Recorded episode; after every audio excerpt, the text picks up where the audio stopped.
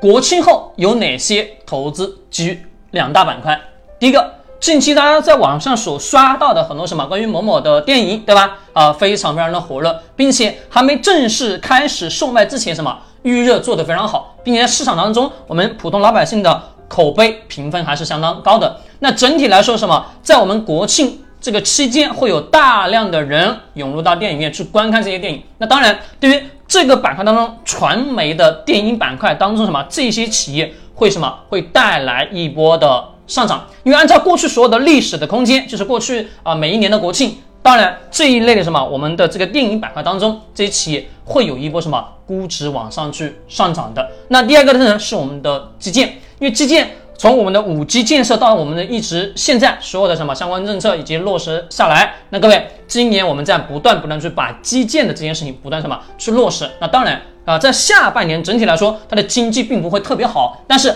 整体的我们新的基建的建设还会持续保持着什么往前去推进，因为这是什么？这是我们未来国家的重点的发展方向。关注我更多的投资理财知识干货。